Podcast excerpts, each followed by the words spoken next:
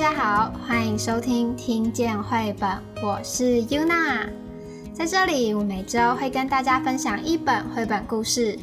当然，我不会只是念出绘本上的文字，我会把在绘本上看见的世界、发现的彩蛋、体验到的感受，通通分享给你。所以，不论你是小朋友还是大朋友，只要你喜欢故事、喜欢绘本、喜欢探索新的世界，就让我们一起听下去吧。今天要分享的绘本是《爷爷的天堂岛》。它在二零一五年出版的时候就得过非常多的奖项，是一本讲着祖孙俩快乐的岛屿探险，也悄悄的带出离别的故事。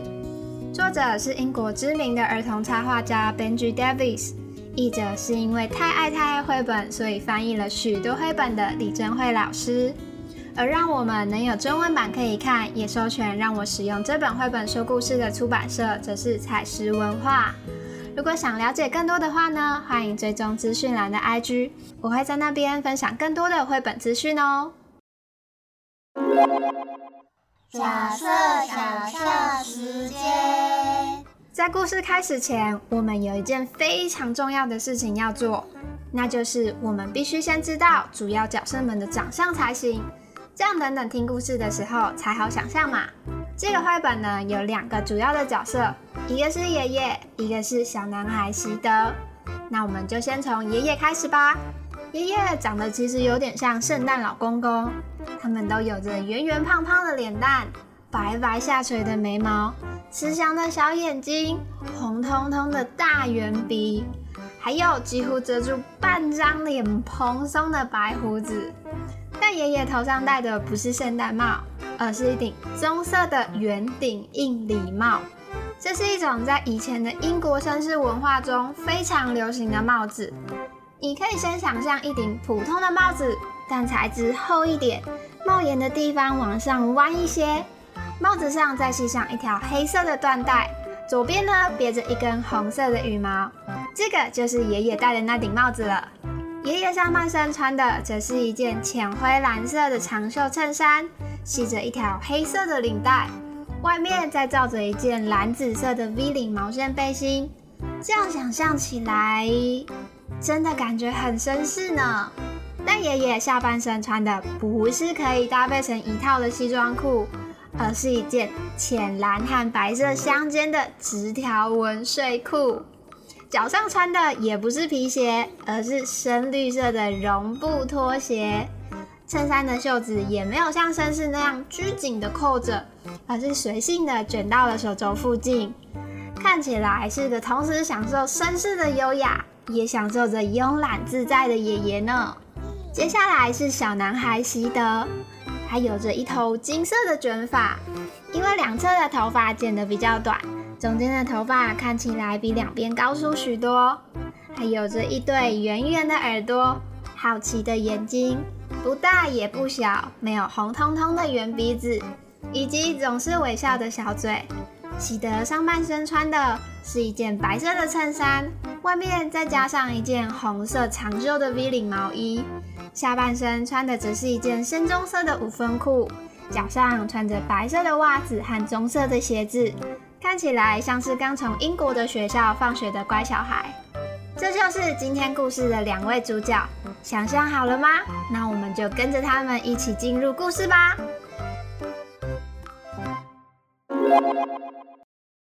只要走到习德家的花园深处，穿越一扇蓝色的大门。再经过一棵约莫有三层楼高的大树，就可以看到爷爷的房子。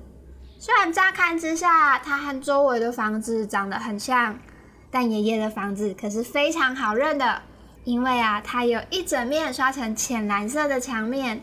二楼的窗边放着一个大大的灯塔模型，一楼的花圃上有海鸥造型的风车，旁边的储藏间门上还挂着红白救生圈的挂饰。感觉起来，爷爷应该是一个非常爱大海的人呢。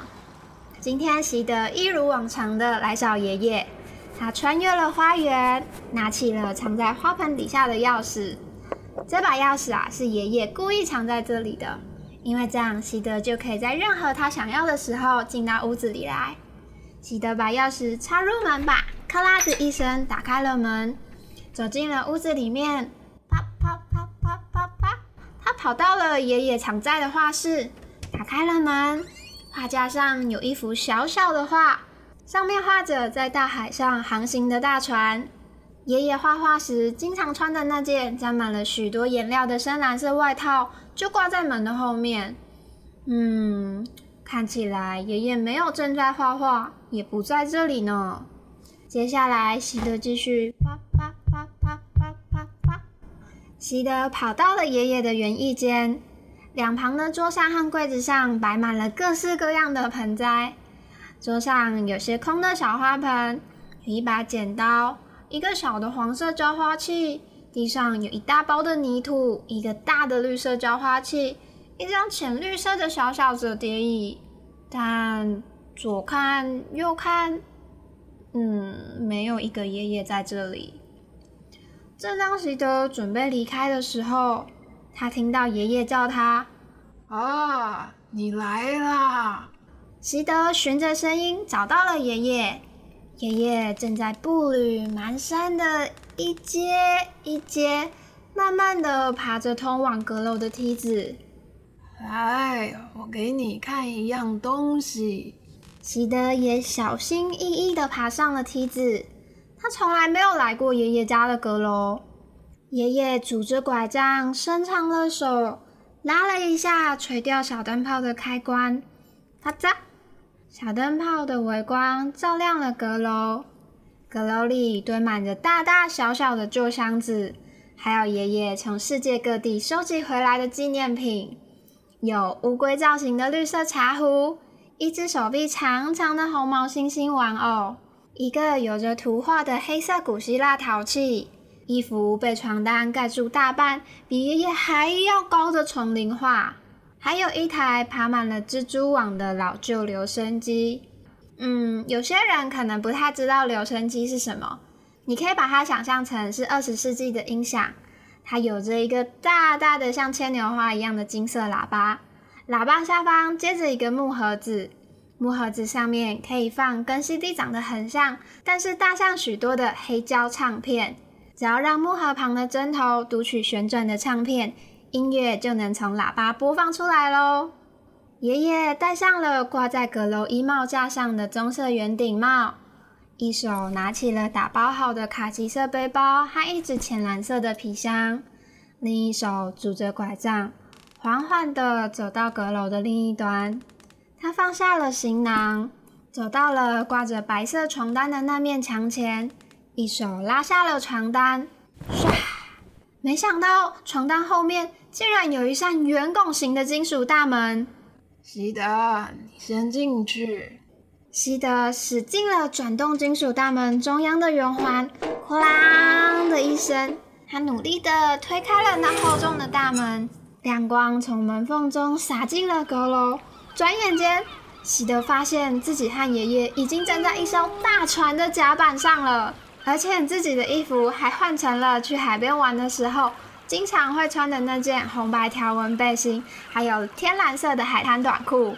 他们在的那艘船上有着一个大大的烟囱，船身也比所有的房子都还要来的高大。从船边往下一看，一片一片的屋顶就像打着海浪的大海一样。爷爷拉了汽笛的把手，不。汽笛大声的响起，大船猛地向前进。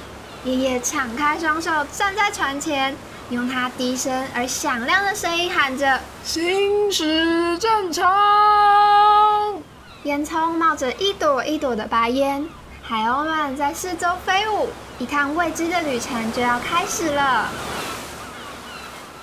习德站在木箱上，跟着爷爷一起握着船舵，驾驶的大船前行。爷爷啊，很会开船，即使遇到汹涌的浪潮，爷爷也能让大船平稳的度过。在开进风平浪静的海域后，爷爷让大船进入了自动驾驶模式。他走到了甲板上，摊开了一张躺椅，打了张小茶几，泡了壶下午茶，悠闲的在躺椅上看着报纸。席德则在船的栏杆边，兴奋的看着大船一里又一里的向前航行。眼前竟是无尽的海与天，天与海。突然之间，喜德发现地平面上好像冒出了一样东西，陆地！发现陆地！喜德兴奋的大声喊着。他们把大船开到了岛的附近，放下了船锚，然后把所有的行李搬到了白色的小船上，握着船桨，划呀划呀划呀，来到了岛的岸边。喜德背起背包，爷爷拎着皮箱，准备下船，好好的探险一番。这时，喜德问爷爷：“你不需要拐杖吗？”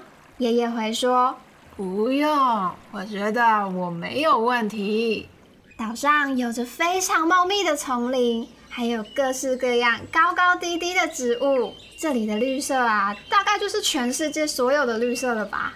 有一只黄色的蜂鸟正在吸食树上一串红花的花蜜，一只黑色羽毛、嘴巴大大的巨嘴鸟，跟一只蓝色羽毛的金刚鹦鹉躲在树后，好奇的看着爷爷还有西德。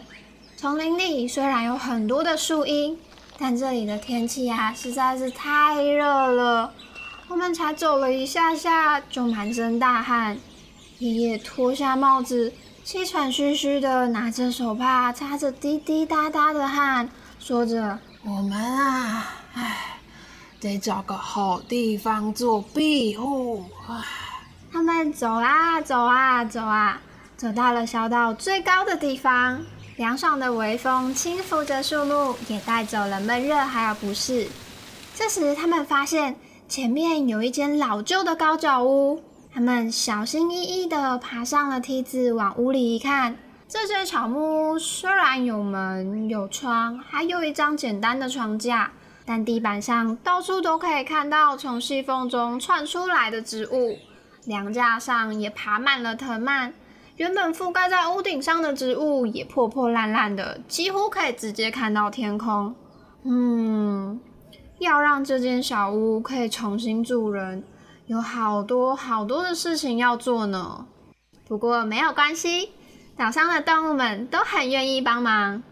刚刚在好奇偷看的巨嘴鸟帮忙叼来了可以覆盖屋顶的大片棕榈叶，金刚鹦鹉们叼来了可以当做绳子的细软枝条。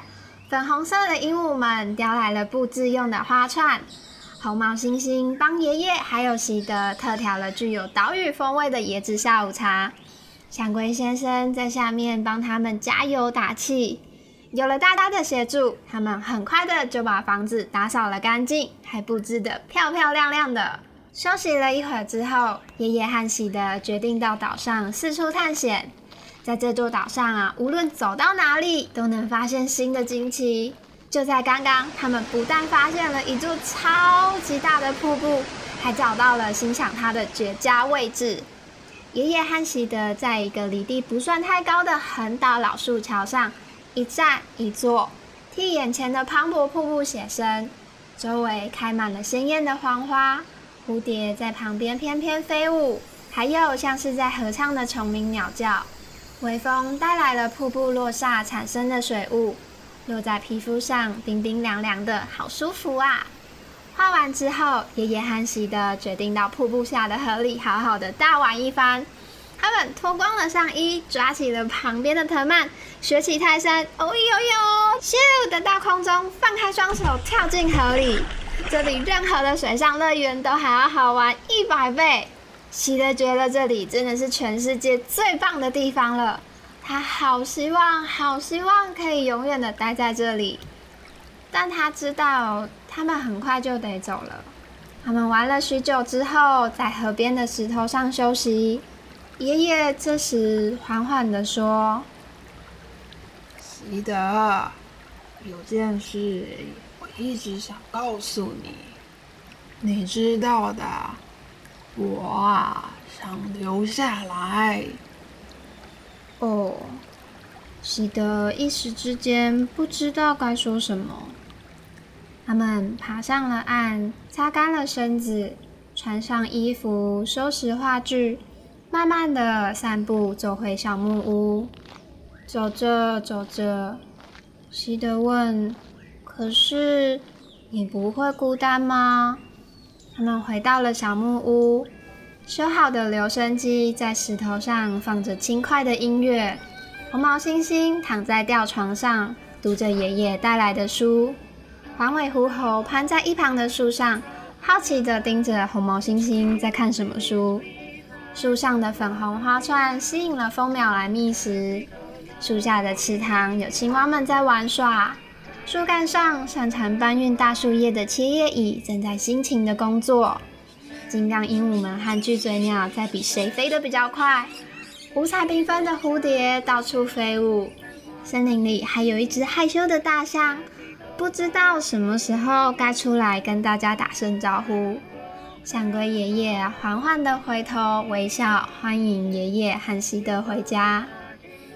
爷爷这时也微笑的告诉希德：“不，我想我不会孤单的。”希德在起航前最后一次拥抱爷爷，他抱得很紧很紧，也抱得很久很久。他会非常非常的想念他。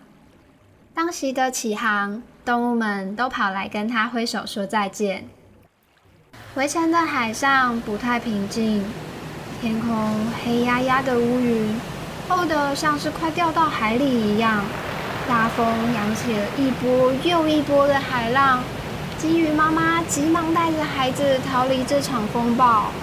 西德则是一个人在摇摇晃晃的大船上，戴着爷爷的帽子，站在木箱上，努力地掌握船舵，在黑暗中横越海浪向前航行。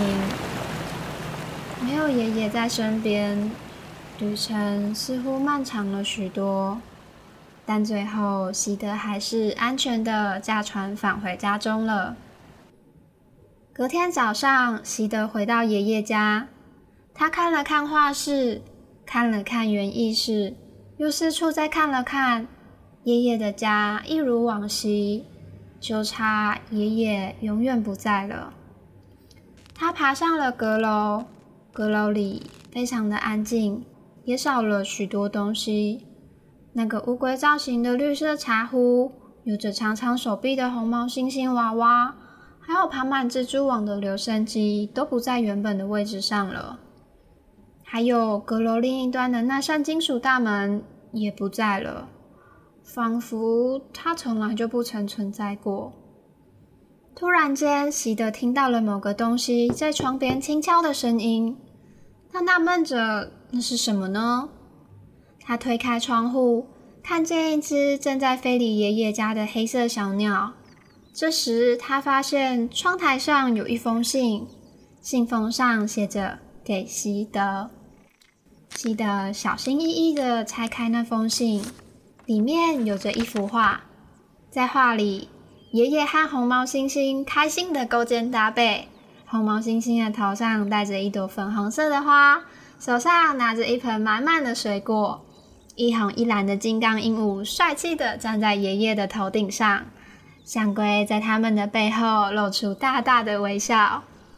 爷爷看起来非常的快乐呢。故事说完了。小小时间，听完故事后，不知道你有没有发现，故事中讲的离别，并不是短暂的再见。而是长长久久的天人永隔，这是一个我自己非常抗拒，也不知道当事情发生时到底该怎么面对的事。我有一个非常非常爱的亲人，他现在已经是一个上了年纪的老人家了。虽然台湾人的平均寿命可以活到八十几岁，粗略粗略算一下，他也至少还有十多年可以活。但看着他的身体不再像从前一样硬朗，开始有老花，因为得了糖尿病，要好好控制饮食跟血糖。因为骨质疏松，一个跌倒就骨折，然后必须打上石膏，眼泪就会啪嗒啪嗒不停的掉。这时我就会觉得，十年一点都不长啊！回首自己十岁或是二十岁，就像是昨天的事情一样。十年是一个转眼就过的时间，所以当我打开这本绘本的时候，我很期待作者会怎么讲这件事。但也很害怕会不会翻到下一页。死亡这件事情就像吓人的玩具一样，突然蹦出来。所以在一开始习得到爷爷家找不到爷爷的时候，我的心就感觉悬在半空中一样紧张。我好怕好怕翻开下一页会出现在哭的大人，出现面容严肃在执行仪式的人，或是出现棺材。所以当爷爷出生叫喜的时候，真的让我松了好大的一口气。在后面啊，我都很认真的沉浸在画和故事中，虽然看到最后眼泪还是不争气的落下了，但是是在看到爷爷来信开心的模样时微笑的落下的。虽然短时间不能再见面，但离开的人们是到了自己梦寐以求的天堂，过着幸福快乐的日子。我们所记得的那份爱不会因此改变，而是会一直存在。这样就够了啊！这是一本我一翻再翻都觉得被疗愈的绘本，诚挚的推荐给所有需要练习离别的人。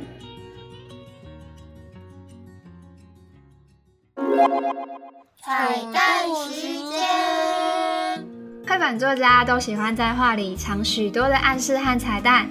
喜欢寻宝的朋友们可以先看绘本，看看自己发现了多少，再回来听这一趴。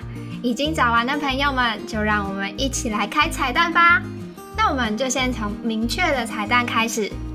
首先，第一个彩蛋，天堂岛是爷爷想象中的岛。在封面打开后的标题页，画着爷爷和喜德在画室，看着爷爷刚完成的一幅巨作。而那幅巨作画的就是一座在海上的小岛，岛上有许多的鸟在飞舞。而这座岛跟后面出现的那座天堂岛长得一模一样。仔细看地上的图鉴，可以发现，在岛上出现的鸟类都在这本书里。墙上还贴着高脚屋的草图和金刚鹦鹉的画。所以这座岛啊，不是所有人的天堂岛，而是一座专属于爷爷梦寐以求的小岛哦。彩蛋二，大船也有出现在爷爷的画里哦。还记得前面喜德打开爷爷的房门后，在画架上看到那幅小小的画吗？那里面啊，画的就是他们等一下会一起搭的那艘大船呢。彩蛋三，象龟和红毛猩猩是一起搭船到岛上的哦。在阁楼里有一个乌龟的茶壶和红毛猩猩的娃娃，到后来都不见了。看来啊，他们就是跟着爷爷一起待在天堂岛了呢。彩蛋四。爷爷以前是船长哦，在金属大门旁边的地上有一张照片，里面是一个穿着制服、抽着烟斗的男生，后面有一艘大大的船，从鼻子和脸型可以看出这就是年轻时的爷爷。原来爷爷这么爱大海，又这么会开船，阁楼里还有来自世界各地的纪念品，是因为他以前是个船长呢。好，明确的彩蛋都开完了，接下来就跟大家分享我找到的，但不太确定作者有没有这个意思，可是也很有趣的彩蛋吧。首先，到处可见的蝴蝶可能象征着灵魂。蝴蝶最一开始是在搭上船之后出现的，在瀑布和后来回到小木屋，都可以看到越来越多的蝴蝶在飞舞。蝴蝶在许多的文化，像是古埃及、古希腊、罗马。墨西哥、中国或是爱尔兰都有跟灵魂有关的象征或是传说。他们可能是来人世间享乐的使者，可能是回来看家人的已故亲人，也可能单纯就只是灵魂的化身。或许在绘本中渐渐变多的蝴蝶，也有在暗示爷爷正在逐渐离去的事实。但在第一次看到很多蝴蝶的瀑布区。周围同时也开满了亮丽的黄花，黄色的花朵在英国和美国象征着愉快、友情、希望和真实。作者可能没有这个意思，但我很喜欢这些象征组合合起来的感觉，像是在说，即使在渐渐离去，但在一起的愉快，两人间的友情，希望时光能长存的盼望，却是非常非常真实的。第二个疑似的彩蛋就想得更远了，在金属大门的旁边有一个木柜，木柜上方有一只稻草做的驴子，搜寻的时候，我发现原来这只驴子是西班牙非常常见的纪念品。刚好也查到英国独立摇滚乐团 Carter the Unstoppable Sex Machine 的其中一张专辑名称就叫做 Straw Donkey The Singles，中文可能会翻译成单身的稻草驴子吗？不是不是很确定。而这张专辑里面最红的一首歌是翻唱版的 The Impossible Dream，中文翻译成不可能的梦。这首歌是一九六五年改编自经典名著《堂吉诃德》的百老汇音乐剧《梦幻骑士》的主题曲，从发布至今已经被翻唱过无数个版本。虽然歌词的内容是非常励志的，呼吁人们勇敢的去做不可能实现的梦，对抗无法击败的敌人，忍受无法忍耐的悲伤。跟绘本的剧情不完全的吻合。当我在发现要打开金属大门来实现一场实际上不可能存在的梦，和《The Impossible Dream》的歌名对应的时候，仍然觉得如果这是作者偷偷藏的小暗示的话，那就真的是太酷了。最后结束前，再送给大家两个小小的彩蛋。小彩蛋一。在喜德穿越爷爷的花园时候，已经有一只在岛上的动物躲在画面中喽。猜猜那会是谁？又躲在哪里？猜猜那会是谁？又躲在哪里呢？小彩蛋二：除了乌龟和红毛猩猩以外，还有一只小小小小小的动物，也跟着他们一起搭船到了天堂岛。而且从后面的图看来，应该是没有跟着回来。提示：不是小猫。再一个提示：它第一次露面是在阁楼里。在天堂岛也露面过一次，你能找到那会是谁吗？如果有找到的话，欢迎到 IG 私讯或是 tag 告诉我。如果你有发现更多我没提到的彩蛋的话，也欢迎来跟我分享哦。感谢收听第一集的听见绘本。如果你喜欢这个节目的话，欢迎订阅或是给我五星好评，这样平台就会帮助这个节目推荐给更多的人听。我是 n 娜，我们下次再见喽，拜拜。